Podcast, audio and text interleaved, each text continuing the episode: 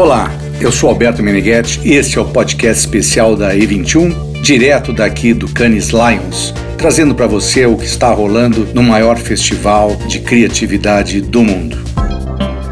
Este ano o encontro está demais. São dezenas de ótimas palestras, workshops e seminários acontecendo todos os dias. Inspiração é o que não falta. Eu estou aqui com o Luiz Marinho, sócio-diretor da GSBW e colunista do Mundo de Marketing. O Luiz, há 11 anos seguidos, participa deste festival e acompanha tudo o que rola por aqui. Luiz, tu publicaste anteontem que só agora Cannes Lions deixa de ser um festival essencialmente publicitário para ser outra coisa. E que outra coisa é essa aí? Bom, você sabe que o festival surgiu há muitos e muitos anos atrás como uma forma de promover o filme publicitário. Por esse motivo, ele acontecia sempre no mesmo lugar onde acontece algumas semanas antes o festival do filme, né, de filme de cinema mesmo. Tanto que no começo, quando o festival de cinema acontecia alternadamente entre Cannes e Veneza, o festival de publicidade também se alternava entre Cannes e Veneza. Por isso que o Leão é o prêmio que se dá no festival, porque ele remete ao, ao Leão da Praça de São Marco em Veneza. Agora, o festival começou aos poucos a, a, a ter outras, a, outros prêmios, outra, outra abordagem, uma abordagem é, primeiro, é, aí entrou o digital, entrou a promoção, entrou o marketing direto, entraram outras ferramentas de comunicação de marketing, é, mas a publicidade sempre foi é, o, o prato principal servido aqui no festival. Agora a gente começa a perceber que a propaganda não é mais protagonista. Realmente, nos discursos e tudo mais, a gente vê a tecnologia ganhando mais espaço, o entretenimento ganhando mais espaço, o digital ganhando mais espaço. A propaganda ela está sendo obrigada a se integrar com todo esse universo de ferramentas de comunicação, justamente porque o consumidor não consome mais prioritariamente propaganda. Ele consome tudo isso de uma maneira muito integrada. E o festival, então, está, é, de alguma maneira, refletindo essa mudança importante no mundo da comunicação de marketing, o que faz com que as marcas, de um lado, as agências de outro, os veículos, tenham que se adaptar a esse novo universo. Por isso que é, esse ano, finalmente, ele consegue se consolidar, apesar da proposta de trocar, inclusive, de nome de festival de publicidade para festival de criatividade já tem acontecido há alguns anos, só agora é isso, essa promessa se consolida, ela realmente vira realidade.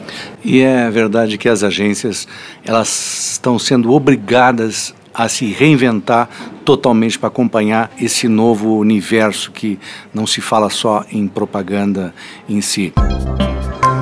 E a dinâmica aqui do festival é interessante, e esse ano cresceu, segundo consta, 7% de inscrições, também porque eles ficam antenados do que acontece, né, né Luiz? O prêmio Press, por exemplo, ele agora não é mais Press, é Print e Publishing, quer dizer, deu uma abrangência muito maior. E o Brasil acabou ganhando 40% dos prêmios, os Leões de Ouro hoje, né? Foi isso, foi anunciado. O que que isso te diz? Te diz alguma coisa? O Brasil tá, ele sempre foi muito forte em print, né? Por que será isso, hein? Diretores de arte mais conhecidos trabalham melhor com arte desde a DPZ naquela época?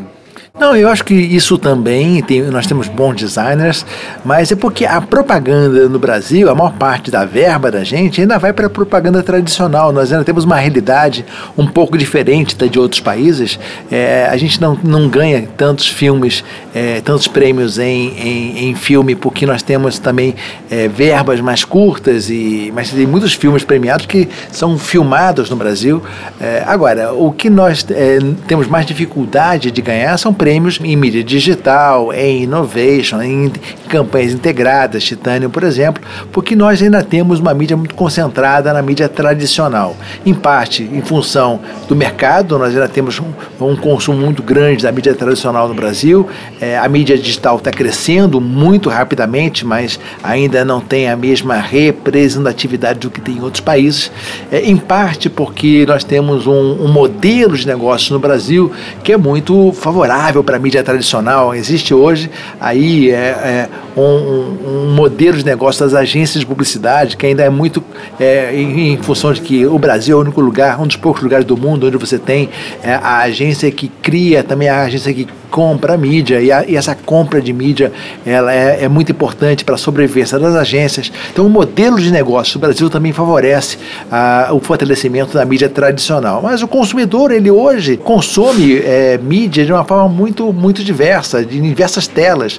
E isso vai obrigar marcas de um lado, anunciantes de outro, agências de outro, para mudar um pouquinho a prática. Então, aos pouquinhos, a tendência é que a gente tenha aqui também uma representatividade nos prêmios mais diversificada. Por enquanto, nós temos uma força um pouco maior naquilo que a gente faz com mais intensidade e faz melhor que a mídia tradicional, em particular a mídia impressa. O Luiz também, ele é um especialista em varejo, né? E sempre leva para os seus clientes novidades que percebe aqui. E o festival ele fica cada vez mais diferenciado na medida em que ele traz outros elementos para o nosso mundo, né? Traz a cultura pop e a gente vê é, amanhã nós vamos ter o Will Smith aqui palestrando. Uh, o Luiz esteve numa palestra, foi sábado ou domingo o David Copperfield? Sábado. Foi sábado. Uma, eu perdi essa palestra, o mágico David Copperfield. O que, que tu achou da palestra, Luiz? Que, que, como é que foi essa palestra? Tinha curiosidade de saber um pouco mais sobre ela. Olha, para começar, o David Copperfield é um cara simpaticíssimo. Ele chegou, conversou com a plateia. É, é, antes, antes de começar mesmo a, a, a, palestra, ele foi, ele foi, falou com a plateia, olha, a gente, vai, a gente vai gravar essa palestra, ela vai ser transmitida. Então, quando eu entrar no palco, faz de conta que eu estou surgindo pela primeira vez, aplaudam e tal. É, foi, ele foi muito simpático, fez alguns truques ao vivo, né? Fez dois truques ao vivo, um deles assim no meio da plateia, foi bem perto onde eu estava, foi realmente impressionante. Ficou mostrando em vídeo alguns truques que ele tinha maiores, como o desaparecimento da estátua da Liberdade, por exemplo, é, e, e comentando. E o que é mais interessante é que é, ele diz assim: olha, é, os truques que têm maior impacto na plateia são aqueles em que a gente cria um contexto. Né? Então, por exemplo, desaparecer, uh, fazer desaparecer um avião ou fazer desaparecer a Estátua da Liberdade é, tem um contexto importante, porque as pessoas já viajam de avião, é, conhecem a Estátua da Liberdade, então isso impacta mais nelas. Ele falou muito sobre é, esse envolvimento emocional. Então, tem um, um truque que ele mostrou onde ele é o herói, então ele tem que escapar, e aí vem uma serra que vai serrar ele pelo meio. Então ele mostra que é, como o herói sempre escapa, né, quer dizer, ele cria essa tensão na plateia que fica lá envolvido emocionalmente. E disse uma coisa interessante, quer dizer, falou sobre o poder da grande ideia, né? Os, os quadros que ele monta tem que estar em torno de uma grande ideia.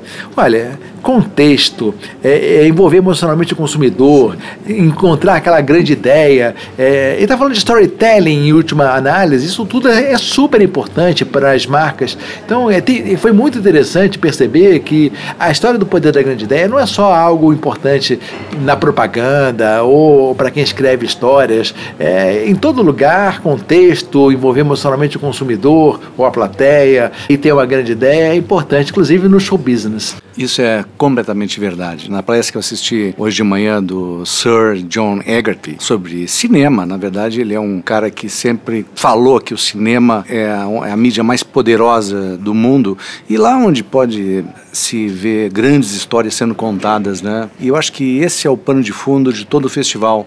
Falasse que mudou o nome de festival de publicidade para criatividade e esse é o é o que move, né, a nossa indústria, né, as grandes ideias e por isso que a gente está aqui. Amanhã tem muito mais para a gente ver e contar, enfim.